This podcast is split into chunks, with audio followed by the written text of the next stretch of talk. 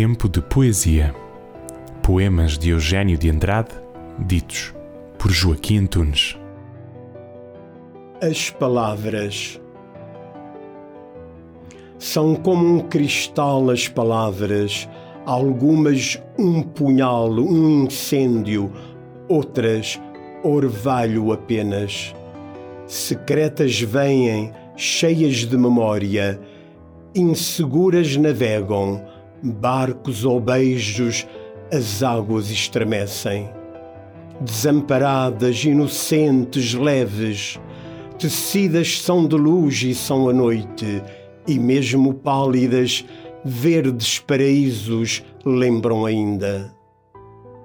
Quem as escuta, quem as recolhe assim, cruéis, desfeitas, nas suas conchas puras.